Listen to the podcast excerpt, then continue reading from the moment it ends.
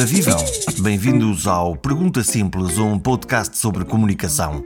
Este é o 14 episódio da série. Se gostam deste programa, subscrevam na página perguntasimples.com ou no Apple iTunes, Spotify ou em qualquer dos programas que habitualmente usem no vosso telemóvel ou computador. Hoje entramos de cabeça nas redes sociais, com histórias de vida verdadeiras, mas também com muitos boatos na rede.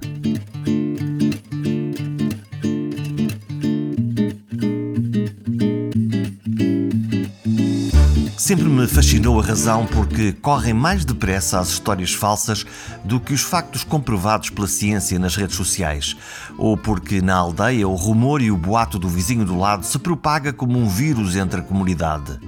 Na conversa deste episódio exploramos tudo isto com o investigador e professor de jornalismo digital Miguel Crespo. Oportunidade para saber como se batizaram as notícias falsas como fake news e ferramentas e dicas fáceis de aplicar na hora para podermos recorrer e provar que, afinal, a mentira tem uma perna curta. Mas tudo isto corre num contexto cultural complexo. Recordo Eduardo Lourenço, que partiu por estes dias. Descrevia o nosso comportamento no labirinto da saudade assim. Os portugueses não convivem entre si como uma lenda tenaz o confirma. Espiam-se, controlam-se uns aos outros, não dialogam, disputam-se e a convivência é uma osmose do mesmo ao mesmo, sem enriquecimento mútuo, que nunca um português confessará que aprendeu alguma coisa de um outro, a menos que seja o pai ou a mãe. Será isto a inveja descrita por Camões?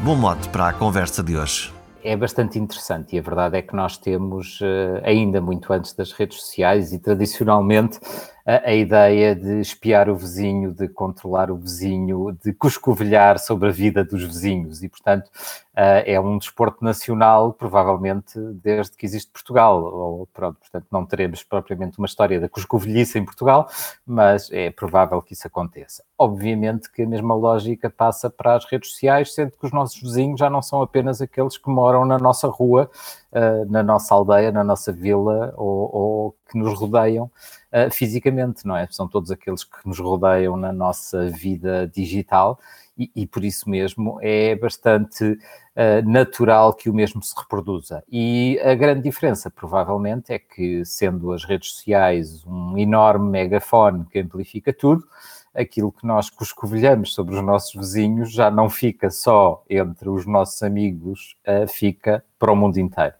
Uh, e depois vem uh, outra coisa que também já o Gil Vicente dizia, não é? Portanto, que é o maldizer e uh, o escárnio e o maldizer que nós temos sobre todos os outros, porque nós, cada um de nós português, é perfeito e todos os que nos rodeiam são altamente imperfeitos. O impacto na, na comunicação digital deste diálogo de surdos, se calhar, é uma agressividade quase uh, inaudita ou excessiva em relação àquilo que é o nosso diálogo comum com as pessoas, quando as encontramos na rua, quando, quando vamos a uma loja a um restaurante? A verdade é que as redes sociais simulam um diálogo, mas não são um diálogo, não é? Todos nós estamos escondidos atrás de um teclado, atrás de um ecrã, uh, e, portanto, uh, mesmo estando identificados, não estamos cara a cara. Uh, eu não acredito que 99% das pessoas que insultam outras nas redes sociais teriam coragem de dizer isso à própria pessoa se estivessem cara a cara. Portanto, há aqui um, um pseudo-anonimato, mesmo não havendo anonimato, que faz com que parece que todos os filtros sociais e todas as regras de convivência social desapareçam uh, e nós vemos isso. Obviamente não é apenas isso, nós temos também uh, uma questão que é quando esse tipo de comentários tem determinados objetivos, mas obviamente que nós vemos, e por exemplo temos um caso muito mediático recente e que tem a ver com a Cristina Ferreira e com o seu livro da Cristina Ferreira sobre os ódios online e a influência que isso pode ter na família, na família dela, e que é uh, um uh, excelente exemplo, não uh, por causa daquilo que aconteceu ou, ou aquilo que está uh, no livro, mas de como uh, as pessoas levam para o espaço público das redes sociais aquilo que antes discutiriam em casa ou com os amigos. Portanto, no fundo, as redes sociais para os portugueses transformaram-se num enorme café só que não tem bicas. É basicamente isso. No caso, quando hum,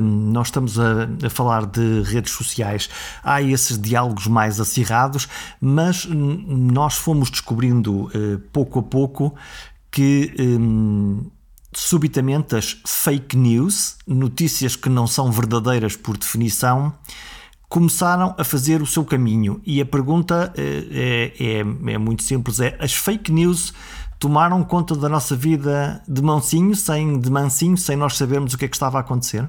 Uh, não foi assim tão de mansinho, rapidamente percebemos o que é que estava a acontecer. Uh, é importante dizer uma coisa sobre as fake news. Isto não é uma novidade, ou seja, isto que hoje chamamos fake news sempre existiu.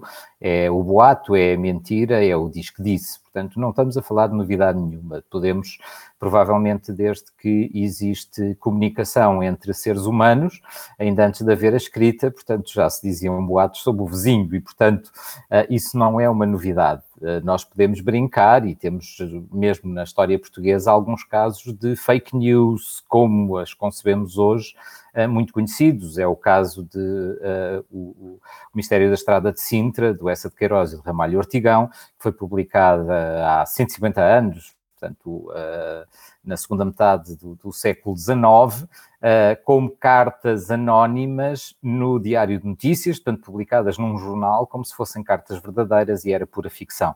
Portanto, se tiverem curiosidade sobre fake news do século XIX, podem sempre procurar o livro, porque elas estão coligidas num livro uh, de dois dos grandes autores portugueses do século XIX. Portanto, as fake news não são uma novidade. O que, o que é que é novidade? São duas coisas. Primeiro, este poder uh, da internet e das redes sociais ainda mais de chegarem a todo lado, ou seja, de uh, eu, qualquer um de nós, eu, Jorge ou o Donald Trump, publicarmos alguma coisa nas redes sociais e aquilo que nós dizemos chegar a qualquer lado.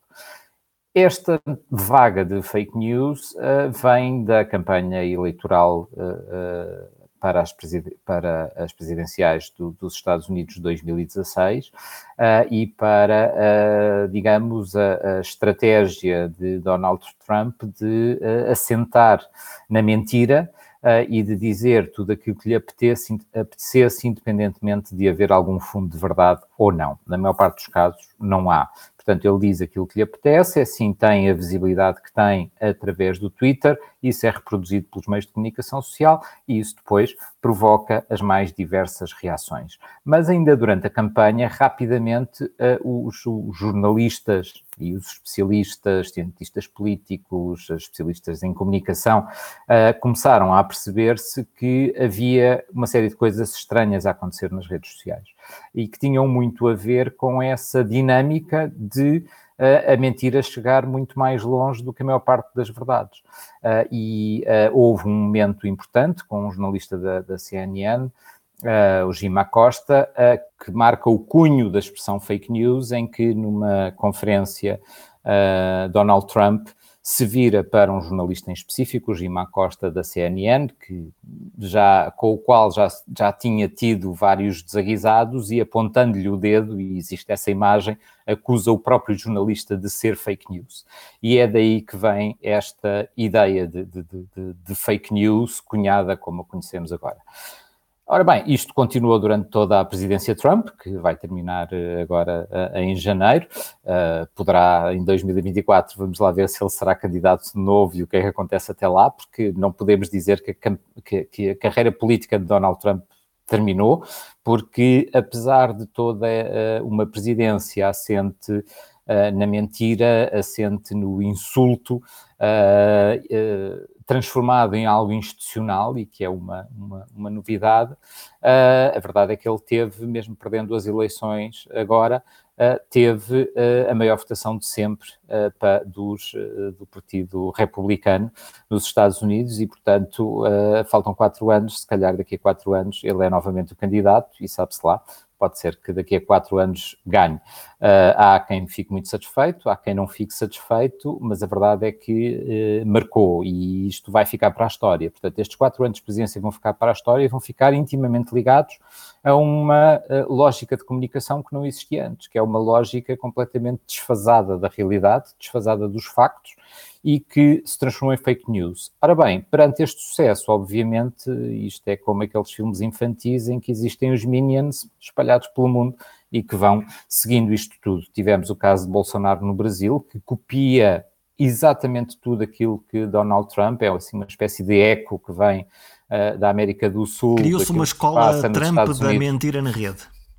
Criou-se, obviamente, criou-se, muito aproveitada, por exemplo, na Europa pelos partidos considerados mais populistas, normalmente mais à direita, que estão no poder em países como a Hungria, como a Roménia ou como a Polónia, uh, ou que uh, têm vindo a ganhar importância em países mais perto de nós, como a Itália, França, Espanha e mesmo em Portugal, e que usam muito, digamos, esta lógica de desinformação institucional para passar as suas mensagens. E, portanto, de alguma forma que alienam as coisas. Também tivemos na, na, na, no referendo britânico que uh, levou ao Brexit, que também irá acontecer agora, também foi muito baseado na questão das mentiras e da desinformação que as instituições não souberam controlar. E isto também é uma norma que aconteceu em todo o lado. Qual é a vantagem ou qual seria a, a vantagem de eh, que políticos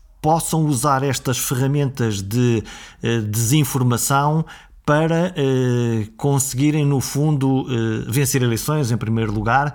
Eh, se, o, debate é aberto e livre, teoricamente, uma notícia falsa, em que, como, como nós dizemos em Portugal, a mentira tem uma perna curta, uma mentira pode ser apanhada amanhã ou passada amanhã. Uhum. Por, porquê que um, um, um político arriscaria uh, usar uma, uma, informação falsa e, e, e, e, difundir essa informação falsa podendo ser apanhado?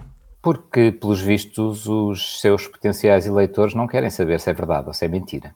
Uh, ou seja, não é pelo facto de Donald Trump, uh, das mentiras de Donald Trump serem facilmente verificáveis uh, que as pessoas deixam de acreditar neles, de que 70 milhões de americanos deixam de votar nele, e portanto parece-me que aqui temos um outro problema que uh, nos ultrapassa, acho, a todos enquanto cidadãos de um qualquer país, e que é o facto de o que está em causa são alguns valores que nós considerávamos fundamentais na política, na comunicação, nas sociedades, de uh, honestidade, de, de, respeito pelos outros, uh, de uh, sermos seres sociais e uh, estar a nascer uma grande polarização em que, para grande parte das pessoas, não interessa se é verdade ou se é mentira, só interessa se para si próprios faz sentido.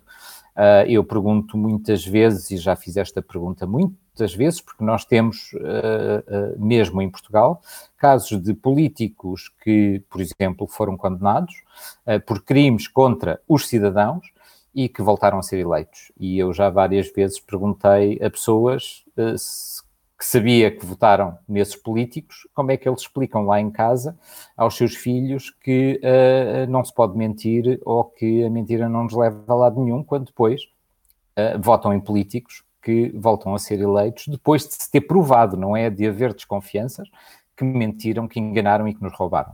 Quer dizer que nós, como cidadãos, eh, em vez de fazer um escrutínio, de facto eh, assumimos que o voto é emocional e, e que a verdade é apenas eh, mais um critério eleitoral?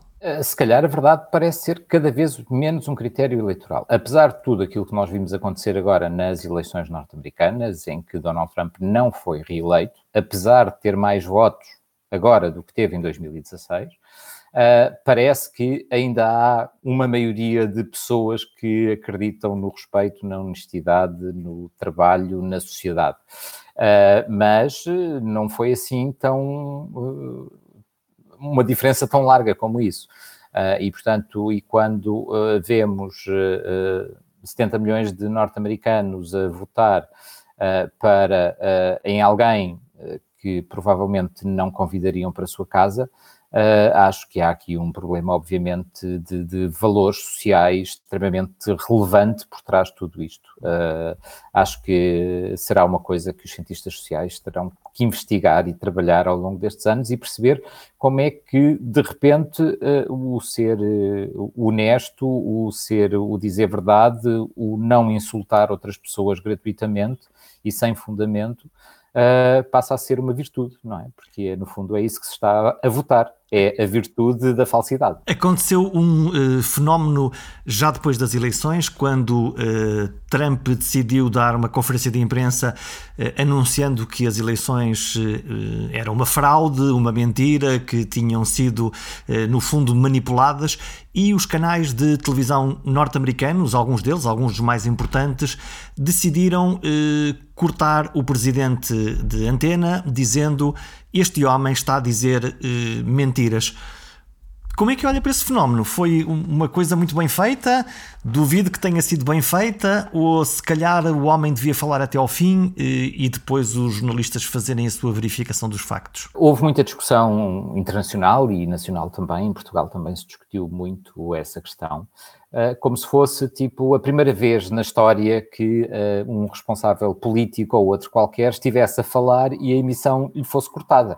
É assim, isso acontece todos os dias, é assim, isso aconteceu uh, três ou quatro dias depois do primeiro-ministro português, António Costa, estar a fazer uma comunicação ao país que demorou uma hora e tal e que as televisões transmitiram tipo os primeiros 15 minutos. Portanto, basta que a pessoa fale demais para não caber no espaço que está definido e, portanto, os canais decidem continuar a sua programação ou manter o interesse dos seus telespectadores. Sim, é assim, isso, isso, sempre aconteceu em, em, qualquer meio, ou seja, os meios de comunicação não têm nenhuma obrigação de, de, dar tempo de antena a quem quer que seja, nem sequer ao Presidente dos Estados Unidos. E, portanto, se ele não estava a dizer nada de relevante, poderiam cortá-lo a qualquer momento. É um critério editorial. Portanto, é assim, se ele quer que o seu discurso seja transmitido na íntegra, é assim, pode usar o Twitter, o YouTube, outra plataforma qualquer. É assim, o que não falta são plataformas para transmitir em direto o seu discurso. Mas, mesmo que não existissem, assim, isto é uma coisa normal, assim, todos os dias nas televisões portuguesas, para não irmos mais longe, começam-se a fazer diretos de determinadas situações, do Parlamento, de conferências de imprensa de treinadores de futebol, de quem quer que seja, e a certa altura corta-se, quando já não faz sentido o direto. Portanto, isso uh, não tem nada de anormal. O que teve aqui de anormal uh, foi uh, os jornalistas, é assim, cortarem e logo de imediato dizerem cortamos por este motivo. E, no caso, o motivo era, mais uma vez, ele estar a dizer uh, um chorrilho de mentiras sem nenhuma sustentação. E mais, é assim, não podemos esquecer que para os norte-americanos e o mundo, apesar de Donald Trump continuar a olhar para os Estados Unidos dessa forma, os Estados Unidos são o exemplo da democracia para o mundo de uma democracia uh, recente, contemporânea. E ter um e, presidente portanto, a dizer, afinal, isto é tudo uma mentira, é muito uhum. difícil de passar. É assim, ele não se estava a portar como um presidente. Não é que em muitas outras situações já não o tivesse feito, mas ele estava-se a comportar como aquele menino, não é? Que vai jogar, que é o dono da bola, que vai ter com os outros e dizer vamos jogar a bola, mas só jogamos se vocês não deixarem ganhar, porque se eu perder eu pego na bola e vou para casa. E, portanto, e literalmente é isso que ele está a fazer. Ele foi a jogo e depois do jogo, como não ganhou, está a pôr em causa. Portanto, é, é como os treinadores de bancada que dizem que a culpa é do árbitro, não é?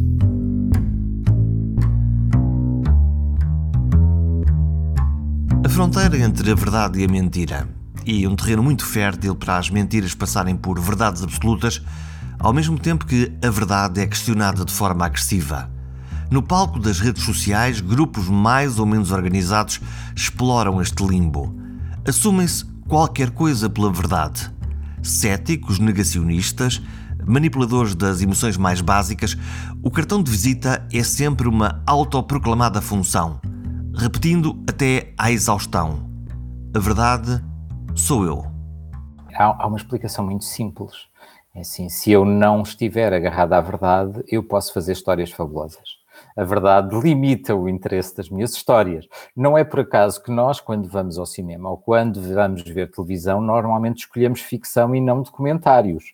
Não é que cada um não tenha o seu espaço, mas é assim, uma história uh, falsa tem muito mais possibilidades de ser interessante, porque eu posso fazer aquilo que quiser. Quando eu tenho que contar uma história baseada em factos, às vezes ela é mais interessante, outras vezes ela é terrivelmente aborrecida e o jornalista também tem que se esforçar para lhe dar algum interesse. E, portanto, se uh, eu uh, escrevo qualquer tipo de disparate uh, e que isso tem bastante piada para quem me possa eventualmente seguir, isso obviamente chega muito mais longe do que uma história verdadeira fundamentada em factos. O Miguel fez parte de, de, um, de um, projeto um, com, com o Senjor, com um curioso e apelativo título de Fake News Não Se Deixe Enganar. Imagino que para, para partilhar umas boas táticas, umas boas estratégias para cada um de nós, uh, cidadão em sua casa, consiga ter uh, esse filtro? Como é, que, como é que não nos deixamos enganar? Há, há, algumas coisas que nós podemos fazer relativamente simples e que não é preciso nenhum conhecimento específico para isso. A primeira das coisas e a mais importante é nunca se fiquem só por um, por um título. Não é uma frase ou uma imagem que vemos numa rede social que nos conta uma história. Isso dá-nos apenas uma indicação. E, portanto, nunca comentem ou partilhem qualquer conteúdo sem ler o conteúdo ah, porque uh, o mais provável é que estejam a ser enganados, mesmo sem que haja esse objetivo inicial de serem enganados. A segunda questão é olhar para dois ou três elementos importantes. Primeiro é qual é a fonte dessa informação. Se é uma fonte que já conhecem e consideram credível ou não, e isto pode variar de pessoa para pessoa, não há apenas fontes credíveis e fontes não credíveis, mas é importante ter noção de onde é que vem essa informação. Se for de um, um, site, um espaço, uma conta que não conhecemos de lado nenhum, se calhar é assim, convém entrar nesse site, nessa conta e tentar perceber se é, se é verdadeiro ou não. Outra fonte muito uh, comum de fake news e que é muito fácil de verificar são conteúdos publicados fora de contexto. Uh, e normalmente o contexto temporal é o mais importante. Ou seja, por exemplo, vamos imaginar, e isto é um, um dos mecanismos muito utilizados para fake news, nomeadamente em Portugal, é pegar em manchetes e títulos de jornais e, e ou, ou uh, print screens de televisões de coisas que eram notícia há 5 anos, 10 anos e que são postas como se fossem novas e que tendo em conta o contexto atual, terem leituras ou significados. Por exemplo, um exemplo muito simples são coisas relacionadas com uh, decisões governamentais, em que se eu pegar numa decisão governamental de 2012 e fizer uma publicação agora, portanto, de um governo que era de maioria PSD, CDS, portanto, uh, ia publicar agora, e se for algo que seja, por exemplo, negativo seria negativo para esse governo naquela altura, se eu a publicar agora como uma medida do governo, será prejudicial para o outro. Portanto, e passa a ser uma fake news, portanto, era uma notícia que foi verdade num determinado momento e neste momento já é. Mas basicamente, se nós tivermos atenção estas coisas, uh, é muito rápido. Outra coisa que é fácil fazer é, existe o Dr. Google, que tem muitas vantagens e desvantagens. Neste caso é uma vantagem. Eu vejo uma informação sobre a qual tenho dúvidas, escrevo exatamente a mesma coisa no Google, olho para os primeiros resultados que me aparecem e logo percebo se aquilo está em vários meios credíveis. Provavelmente é verdade. Se só está naquele que me apareceu à frente, provavelmente é falso. Nós estamos num período fértil para, para notícias falsas, também para as verdadeiras, todos muito preocupados eh, com a nossa saúde, com o coronavírus e isso fez florescer em Portugal, pela primeira vez, de uma forma tão pública e notória, grupos pela verdade. Uh, os jornalistas pela verdade, primeiro uh, quadro de uh, jornalistas, pelo menos auto-intitulados jornalistas, por outro lado, médicos pela verdade e as suas verdades são uh, verdades que se podem encontrar uh, no campo das fake news, de uma mistura de conteúdos entre coisas verdadeiras e falsas, entre posições políticas e não políticas. Onde é que, onde é que, onde é que os enquadramos? Tem, há uma caixinha para eles ou não? Há, por definição, uma caixinha. Há. Eh, sempre que alguém nos tenta vender a verdade, uh, parece que isso quer dizer que eles só estão a vender mentira. Eh, é um bocadinho, mais uma vez, já falámos aqui de várias expressões tradicionais portuguesas, a venda da banha da cobra é uma delas, não é? Portanto, o medicamento que cura tudo, desde as unhas encravadas até ao cancro, uh, e aqui é um bocadinho a mesma coisa. Portanto, quando alguém vem a dizer nós é que somos os detentores da verdade, uh, aquilo que nós temos assistido é que não há lá verdade nenhuma, ou se há, há muito pouca, ou se há uh, dessa muito pouca, ela é parcial e manipulada. Mais uma vez, com aquilo... milhares de seguidores nas redes é, sociais. É, é, parece que há quem eh, queira desesperadamente que lhes digam as verdades, em vez de lhes darem os factos e cada um de nós eh, chegar às suas verdades. eu confesso que cada vez mais uso menos a palavra verdade, porque que uh, verdade tende a ser algo muito subjetivo e algo muito pessoal.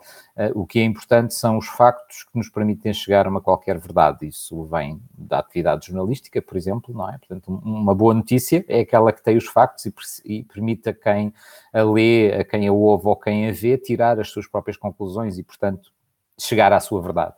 Uh, aquilo que nós vemos com os médicos pelas verdades e pelos auto-intitulados jornalistas pela verdade, onde ao que parece, não há quase jornalistas, ah, porque segundo a lei portuguesa, não, não é jornalista quem quer, portanto, existem regras a cumprir, até, e, portanto, um enquadramento legal, ético, deontológico e por aí fora, portanto, não basta dizer, tal como um, não, uma pessoa não pode dizer que é médica sem, uh, sem o ser e sem passar e estar enquadrado, para ser jornalista também é a mesma coisa.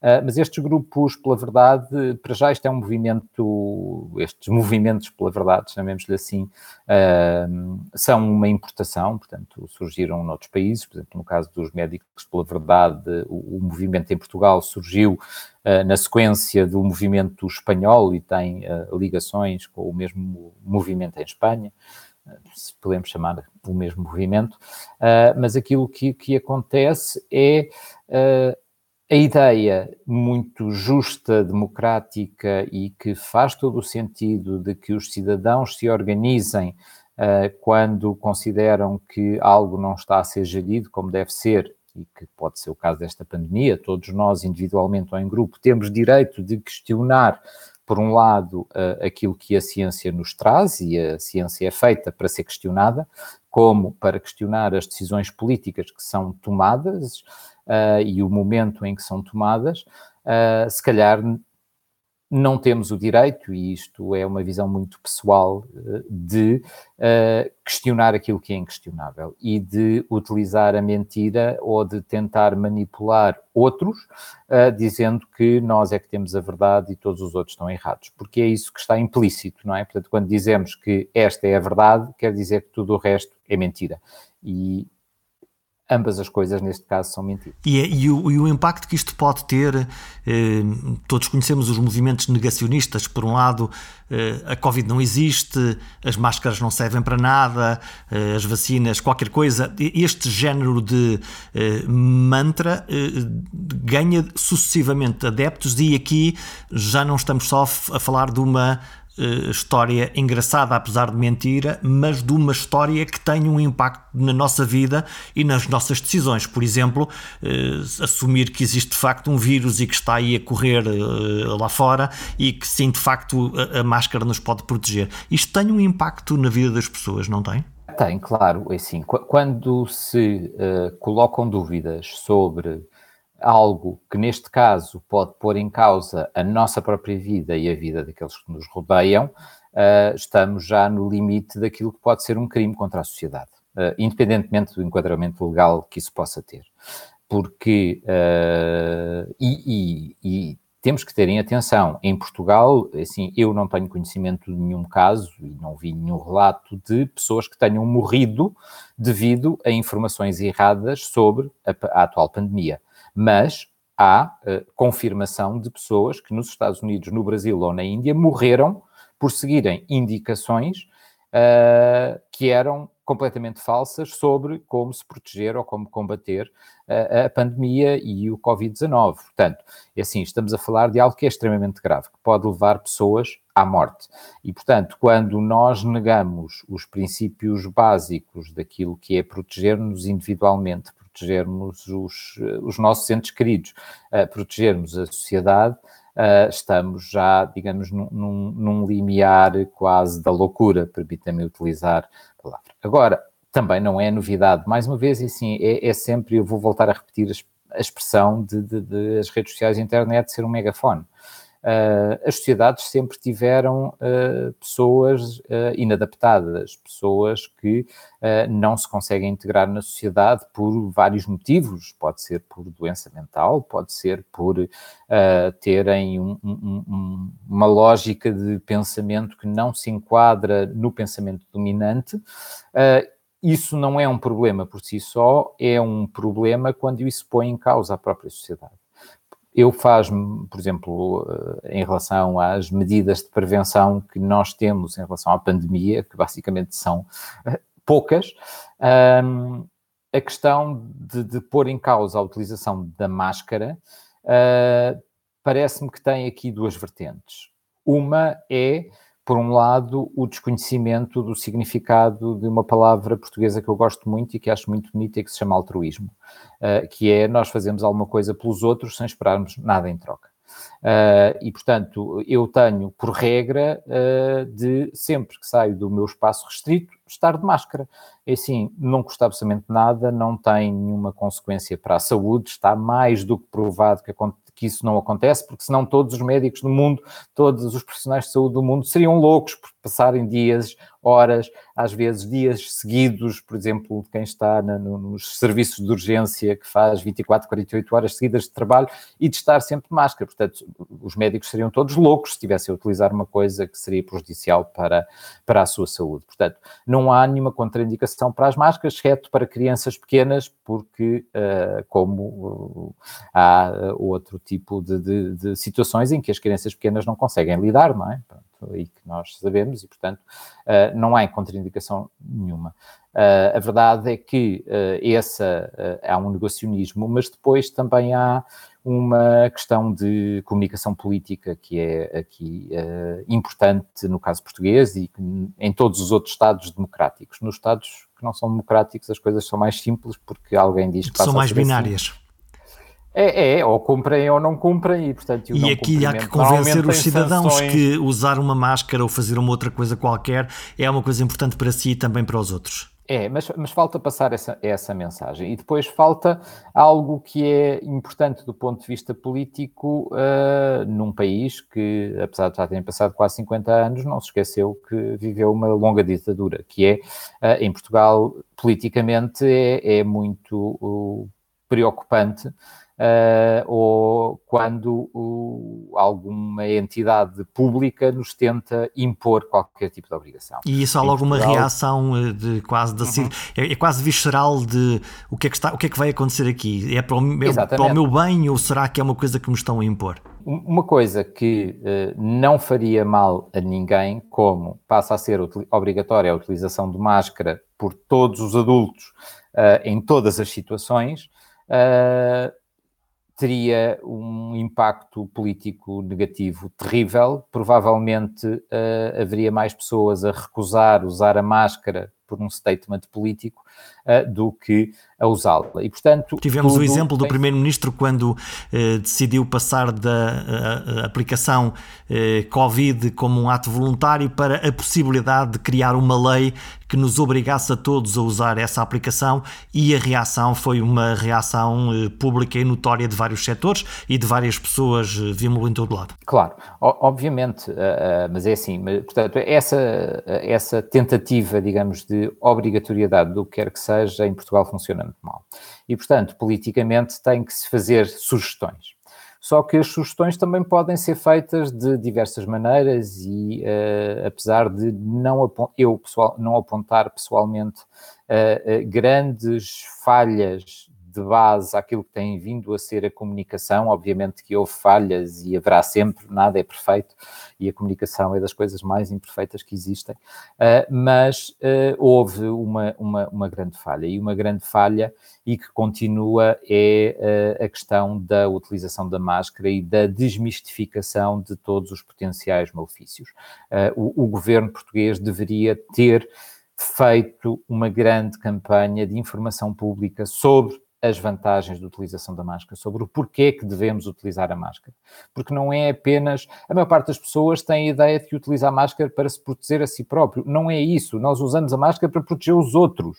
A, a, a máscaras não nos protegem tanto como isso, mas podem proteger os outros se nós estivermos infectados. E isso devia ser um, uma campanha para poder apontar para que as pessoas uhum. pudessem eh, autoconvencer-se e, no fundo, usar com, com, um, como deve ser a máscara para proteger os, os, outros. Nós estamos muito, muito próximo, de, parece que este ano passou a correr com, com, com tudo isto, estamos muito, muito próximos do início da campanha eleitoral para as presidenciais.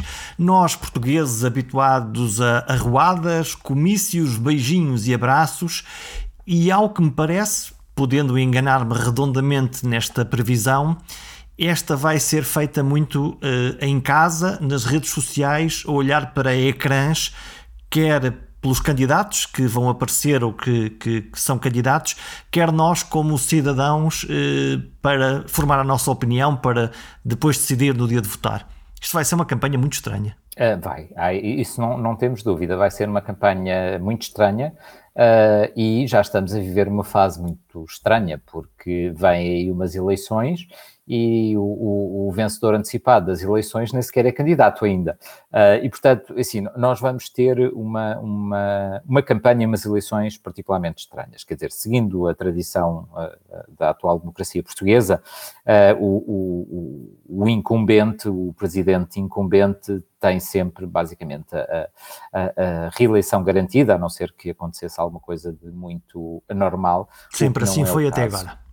Exatamente, e portanto não é com o caso de Marcelo Rebelo de Sousa que nos parece que vai acontecer o seguinte, ou seja, Marcelo decidindo recandidatar-se, parece que acho que a dúvida não existe em ninguém, e muito menos no próprio, falta apenas o timing de anunciar, isto é, digamos, uma, uma eleição para contar baionetas, digamos, para outros partidos, outros uh, candidatos terem a sua visibilidade e ocuparem ou não o, o seu espaço. E Parece ocupar esse espaço implica ser mais agressivo nas redes sociais, dado que não há essa, esse hum, enfim, esse convívio mais particular, esses comícios, essas arruadas, esses discursos, pode haver a tentação de que eh, o discurso nas redes se torne mais agressivo?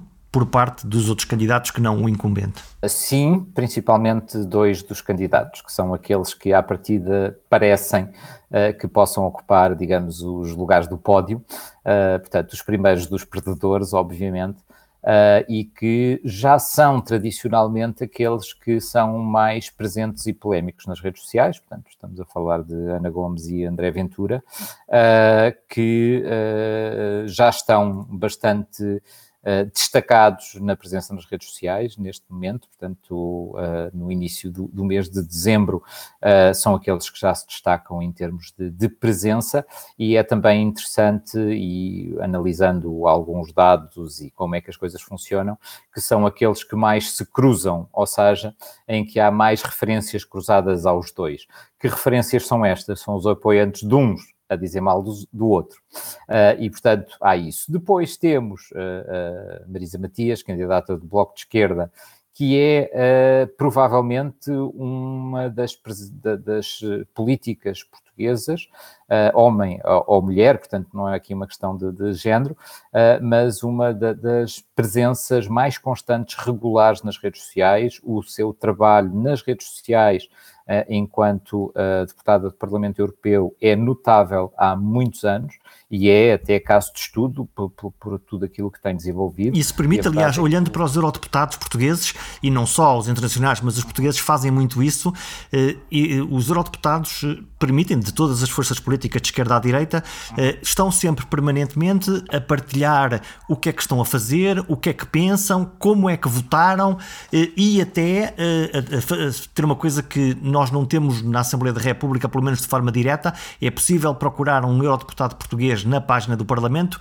e ter o e-mail dele e poder escrever-lhe diretamente, o que é um fenómeno eh, interessante e de democracia direta com os, Euro, os, os, os deputados europeus de, dos vários países. Isso, isso é, digamos, um recurso de utilizar bem algo para o Parlamento Europeu é ainda mais óbvio do que se estivermos a falar do Parlamento Português, que é o facto de não haver proximidade física. Os, os, os deputados portugueses ao Parlamento Europeu estão longe de Portugal. Como é que eles conseguem manter perto dos portugueses através dos meios digitais, através das redes sociais, através das suas campanhas digitais. Uh, mas alguns trabalham isso melhor do que outros. E, portanto, aquilo que nós uh, neste momento temos noção é que as grandes duas forças em termos de redes sociais, do ponto de vista de comunicação dos, dos potenciais candidatos presidenciais, ainda não há candidatos oficiais, uh, só os conheceremos perto do Natal, uh, ou a seguir ao Natal, porque a entrega de assinaturas é mesmo na véspera, na véspera de Natal. Uh, portanto, aquilo que, que, nós vemos é, digamos, são os movimentos pró Ana Gomes e pró André Ventura, portanto, com grande força, a tocarem-se muitas vezes já em lógica de confronto, não dos próprios, mas dos seus apoiantes também, os próprios também, mas os seus apoiantes também. Depois temos uh, o, o, Bloco de Esquerda com uma presença relativamente afastada uh, deste centro, mas também bastante elevada. Uh, e como o PS não tem uh, candidato oficial, uh, como uh, o PSD não tem candidato oficial, depois temos os outros candidatos ligados a partidos, porque entretanto há muitos outros pré-candidatos, com uma forma muito mais discreta e não esperamos que encontre muito. O que nós temos de importante aqui e de relevante é que é, o, o incumbente é provavelmente o presidente mais difícil de atacar uh, da democracia portuguesa recente. Uh, por muito que se possa criticar, a legião de fãs é muito maior do que a legião de haters, para usar o termo que se costuma utilizar quando estamos aqui a falar. E, portanto, os ataques a Marcelo Rebelo de Sousa serão uh, difíceis de fazer e, portanto, temos aqui uma polarização que não é entre o incumbente e que provavelmente vai ganhar as eleições, segundo tudo indica, uh, mas entre os dois seguintes, uh, e esses sim serão, gerarão imensos ataques. Mas só para completar, é assim, vamos ver, obviamente, uma, uma campanha, provavelmente a campanha mais digital de sempre em Portugal, porque Marcelo Rebelo de Sousa não pode andar a tirar selfies com toda a gente, pronto, não vai poder andar a dar abraços e beijinhos a toda a gente, pronto, e os outros também Provavelmente não. Não sei, nós temos visto o André Ventura de forma mais ou menos subreptícia a, a, a organizar jantares e outras festas eh, sem grande impacto mediático, mas onde, pelos vistos, as regras de prevenção da Covid são raramente, uh, uh, ou pelo menos muito pouco seguidas. Provavelmente no, naquele partido ou naquele quadrante político o vírus é menos ativo que nos outros, não sei, será provavelmente essa a visão. Nós tínhamos um jornalismo clássico nos jornais, tendencialmente, íamos comprar o jornal na banca das notícias, ver, ouvir rádio, ver televisão eh, e, e, e subitamente as notícias passaram para o nosso computador, passaram para eh, o digital. Todavia, a remuneração dessas eh, notícias ou o entendimento público que as notícias são uma coisa gratuita fazem com que o negócio dos, dos, dos mídia, dos, dos jornais, esteja progressivamente em causa. A publicidade aparentemente ficou nos distribuidores, ficou nos Googles desta vida e não drenou para os nossos jornais de sempre, para, eh, para os nossos provedores de conteúdos de, de, de sempre com essa, com essa ideia quase de que não vale a pena pagar porque no fundo as notícias acabam sempre por, por aparecer. Isto é um risco para o negócio do jornalismo ou, eh, ou é a vida e assim vai acontecer? Uh, é as duas coisas, é um risco, mas é a vida e assim vai acontecer. Uh,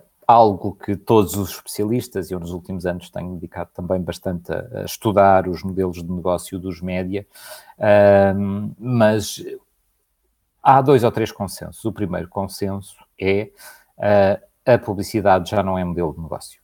Uh, para nenhum média, portanto, para jornais impressos, online, rádios ou televisões. Portanto, aquilo que nós temos é o fim de uma era. Uh, continuará a haver publicidade, continuará a haver formas de patrocínio e há muitas novas formas de patrocínio no digital, todas as lógicas de conteúdos patrocinados que têm diversas variações, uh, mas isso não chega. Portanto, os média uh, e eu falo muitas vezes nisso, é, estão numa grande revolução do negócio, porque o negócio, desde que o senhor Gutenberg imprimiu uma Bíblia e a vendeu em massa e começou a distribuí-la, o negócio dos médias sempre foi o mesmo. Ou eu tenho um produto impresso que eu vendo ao meu consumidor final, ou eu tenho alguém que paga espaço ou tempo no meu média para chegar a esse consumidor final. Portanto, publicidade ou venda. Uh, e todos os média, o modelo de negócio era este até ao final do século XX. No século XXI, este modelo de negócio não serve para ninguém.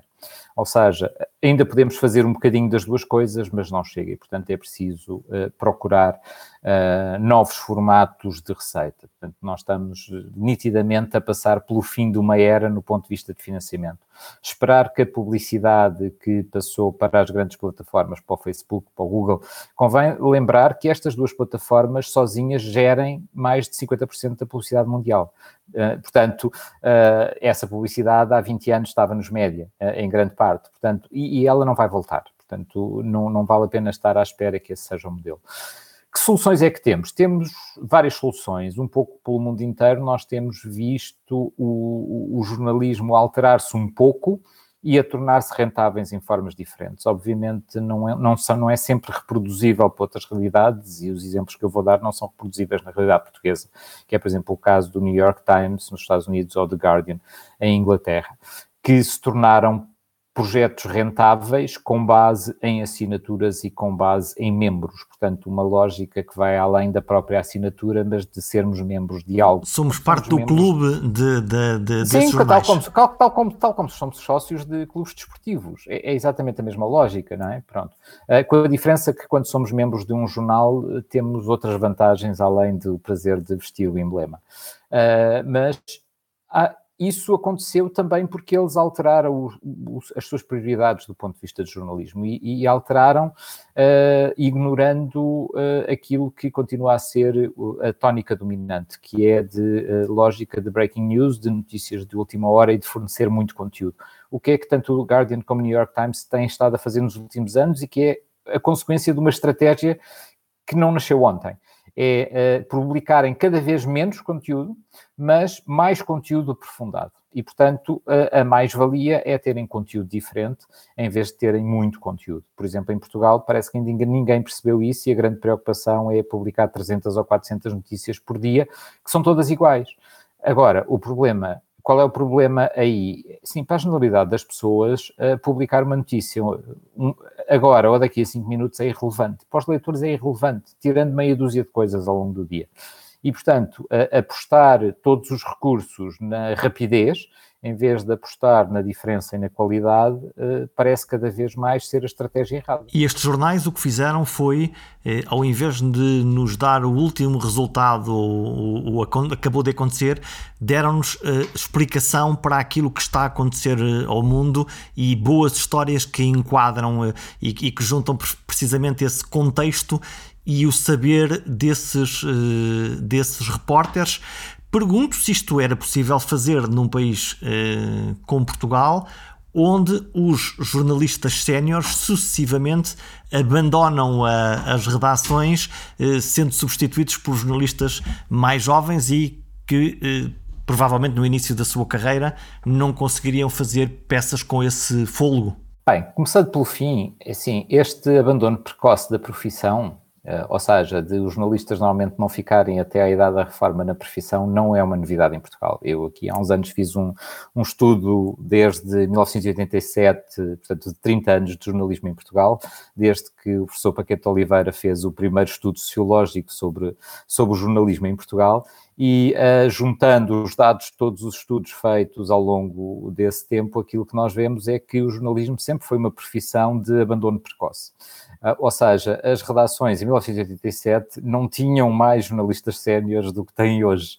Uh, temos, digamos, essa, essa ideia de saem muitas pessoas antes da idade da reforma, e saem, é verdade, mas sempre saíram. e de que as redações têm demasiados estagiários, não têm assim tantos mais do que tinham em 1987 e ao longo dos, destes 30 e tal anos houve algumas variações, mas não, não foi assim nada tão radical. Uh, a verdade é que a, grande parte dos profissionais nas redações são profissionais muito experientes, com mais de 10 anos de experiência, uh, e, e, portanto seriam capazes de fazer trabalhos como estes meios. Uh, é uma questão de gerir recursos, é sempre a mesma questão. É possível fazer um excelente trabalho com duas pessoas, como eu já fiz no passado e ganhei prémios com, de jornalismo com equipas de duas pessoas, como é possível fazer com equipas de 100. Agora, tem que se decidir onde é que se eh, vai apostar e, e qual, onde é que queremos pôr os recursos que temos, porque os recursos são sempre limitados. A desculpa de não termos recursos não existe. Os recursos são sempre limitados e, portanto, é uma questão de optar. Mas eu quero só contar uma história muito simples que eu li há poucas semanas no The Guardian e que é o exemplo maravilhoso, que é as coisas que não podemos ler em mais lado nenhum e as coisas maravilhosas que o, que o jornalismo nos traz e que é uma história tão simples como numa cidade qualquer remota da Rússia, uh, tinha que haver umas eleições, portanto, era a altura de haver eleições locais, uh, e o presidente de, de, de, da Câmara dessa cidade, que era o presidente há 30 ou 40 anos, uh, desta vez não tinha adversários, mas era preciso fazer as eleições. E então ele convenceu uma empregada de limpeza da Câmara a candidatar-se para ter um adversário e ganhar. O que aconteceu? A empregada da Câmara ganhou. E, e portanto, este, isto é jornalismo, isto são as histórias que estes meios internacionais nos trazem. Agora é assim, não há histórias destas em Portugal. Há, obviamente, que há histórias destas em Portugal. Uh, é possível fazer bom jornalismo com recursos limitados, obviamente que é possível fazer. Agora é assim, é preciso tomar decisões e é preciso discutir qual é o caminho. E é preciso ter outra coisa, é, é uma noção importante, que é a ideia de que as pessoas os cidadãos em geral estão dispostos a pagar pelo jornalismo, uh, nunca aconteceu uh, e nunca irá acontecer. O, o, jornalismo, só uma minoria é que está realmente interessado no, no, no, jornalismo enquanto tal, em pagar pelo jornalismo. Uh, se em Portugal tivéssemos 15% dos adultos dispostos a pagar por jornalismo, nós teríamos os meios mais ricos do mundo. Para ficarmos a refletir sobre a importância das notícias para uma cidadania plena numa democracia como a nossa. Afinal, os médias são o palco gigante onde todos falamos com todos sobre os factos, os grandes problemas e as discussões públicas que contam. Por falar nisso, junte-se à comunidade do Pergunta Simples no site, no Apple iTunes ou no Spotify e, claro, na rede de podcasts da RTP Antena 1. Deixem um comentário e partilhem com os vossos amigos. Não fiquem de fora.